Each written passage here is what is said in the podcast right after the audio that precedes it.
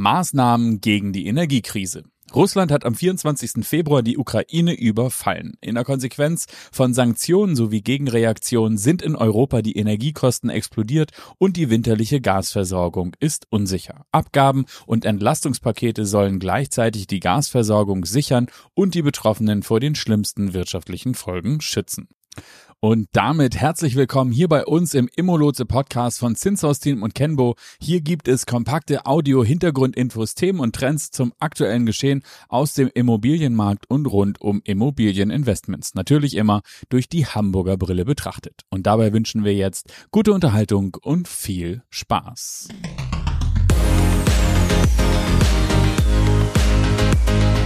Zinshaus Team und Kenbo ist dein Lotse für Immobilieninvestments in der Metropolregion Hamburg. Moin und herzlich willkommen hier im Immolotse Podcast.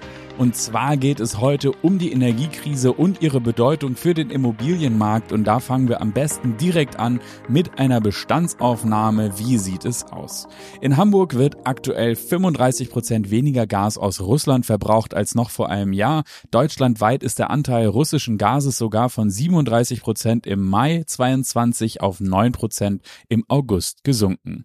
Doch diese zunehmende Unabhängigkeit vom russischen Gas und der Energie hat natürlich ihren Preis. In großen Teilen Europas sowie im restlichen Deutschland sind seit Anfang 21 die Börsenpreise nahezu verachtfacht und für die Verbraucher haben sich die Preise binnen eines Jahres verdreifacht. Deshalb fürchtet die Wohnungswirtschaft um ihre Liquidität. Denn Wohnungseigentümer müssen das Gas gegenüber den Energieversorgern vorfinanzieren, um es dann zeitlich versetzt über die Nebenkostenabrechnung wieder einzuziehen. Um der auch volkswirtschaftlichen kritischen Situation vorzubeugen, sind verschiedene Maßnahmen beschlossen oder geplant, zuletzt mit dem Entlastungspaket 3. Insgesamt summieren sich die Entlastungspakete auf 95 Milliarden Euro. Allein das Entlastungspaket 3 von Anfang September hat ein Volumen von 65 Milliarden Euro. Diese erheblichen Summen sollen finanziert werden durch die teilweise Abschöpfung von Zufallsgewinnen durch die Erlösobergrenzen bei den Energieunternehmen. Die Gasumlage. Vor allem für den Energieversorgung Uniper wurde die Gasumlage in Höhe von 2,419 Cent pro Kilowattstunde beschlossen. Sie wird zwischen dem 1. Oktober 22 und dem 31. März 24 von den Verbrauchern erhoben, um die Energieversorger von den Preisen am Weltmarkt für Gas zu entlasten. Denn sie hatten sich primär auf die russischen Gasreserven verlassen und die stehen nun nicht mehr zur Verfügung.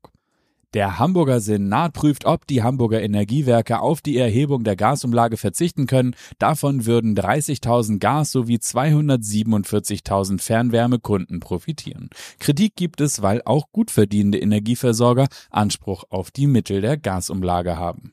Dann geht's um die Energiepauschale. Im September und Oktober erhalten Arbeitnehmer einmalig 300 Euro als steuerpflichtige Energiepreispauschale zusätzlich zum Gehalt.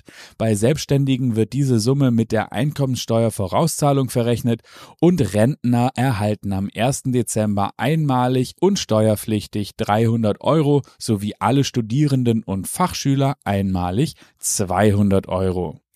Die Strompreisbremse. Mit der Einführung der Erlösobergrenze für die Energieunternehmen ist eine Strompreisbremse für den Basisverbrauch privater Haushalte geplant. In einer Beispielrechnung von Justizminister Marco Buschmann von der FDP wird angenommen, dass die Kosten für Haushalte auf 30 Cent pro Kilowattstunde für 75 Prozent des Durchschnittsverbrauchs gedeckelt werden. Aktuell liegt der Preis bei 52 Cent pro Kilowattstunde. Kommen wir zum Thema Mehrwertsteuersenkung. Zwischen dem 1. Oktober 22 und dem 31. März 24 wird die Mehrwertsteuer auf Gas von 19 Prozent auf 7 gesenkt. Hier gibt es Kritik, weil Mitnahmeeffekte der Industrie befürchtet werden, wie beim Tankrabatt oder der Mehrwertsteuersenkung während der Pandemie.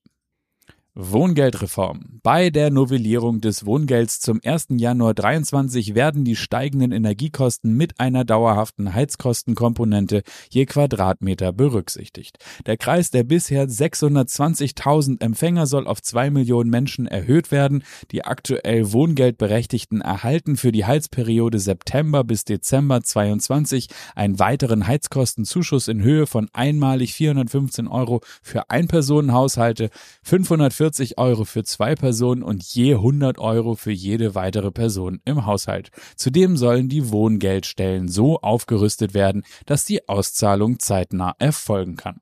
Kommen wir zu den Energiesparverordnungen. Die Bundesregierung hat Ende August zwei vom Wirtschaftsministerium vorbereitete Energiesparverordnungen beschlossen. Mit der ersten unmittelbar und für sechs Monate wirkenden Verordnung werden Klauseln in Mietverträgen für nichtig erklärt, die den Mieter zur Einhaltung einer Mindesttemperatur in Wohnungen verpflichtet. Zudem müssen Gasversorger und Besitzer größerer Wohngebäude spätestens zum Herbst ihre Kunden oder Mieter über den zu erwartenden Energieverbrauch und die damit verbundenen Kosten sowie Sparoptionen informieren. Die Saga etwa informiert ihre Mieter seit Februar 22 monatlich über ihre individuellen Energiekostenentwicklungen. Die zweite Verordnung benötigt noch die Zustimmung des Bundesrats und soll ab Oktober für zwei Jahre gelten.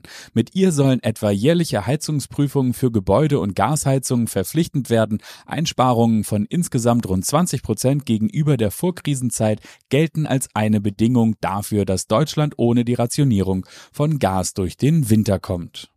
Die Erhöhung der CO2-Umlage ist ausgesetzt. Die für den 1. Januar 23 geplante Erhöhung der CO2-Umlage um 5 Cent pro Tonne, die Mieter und Vermieter abhängig vom energetischen Zustand des Gebäudes anteilig zahlen müssen, soll für ein Jahr ausgesetzt werden. Die weiteren Erhöhungsschritte verschieben sich jeweils um ein Jahr. Abwendungsvereinbarung gegen Strom- und Gassperrungen. Wenn Mieter trotz der Inanspruchnahme der geschilderten Unterstützungsleistung durch gestiegene Betriebskosten, Vorauszahlungen und Nachzahlungen überfordert sind, sollen Sperrungen von Strom und Gas durch Abwendungsvereinbarungen verhindert werden. Zum Schluss kommen wir zu dem für uns wichtigsten Thema, nämlich die Liquiditätshilfen für Wohnungsunternehmen. Um die Liquidität von Wohnungsunternehmen zu sichern, die hohe Vorauszahlungen an die Energieversorger leisten, lange bevor die Mieter über die Nebenkostenabrechnung dann zur Leistung der Energiekosten herangezogen werden, wird auf die regulären ERP und KfW Förderkreditprogramme hingewiesen. Außerdem gibt es einen Hinweis auf die Bürgschaftsprogramme von Bund und Ländern. Das ist ist aus unserer Sicht zwar viel zu wenig und zu unkonkret, aber immerhin ist es ein Anzeichen dafür, dass in der aktuellen Krise auch die Wohnungsunternehmen nicht vergessen werden.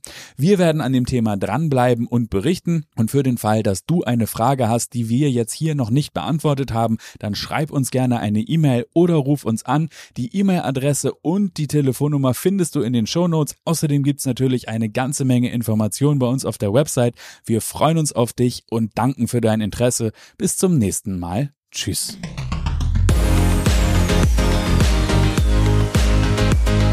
Zinshaus Team und Kenbo ist dein Lotse für Immobilieninvestments in der Metropolregion Hamburg.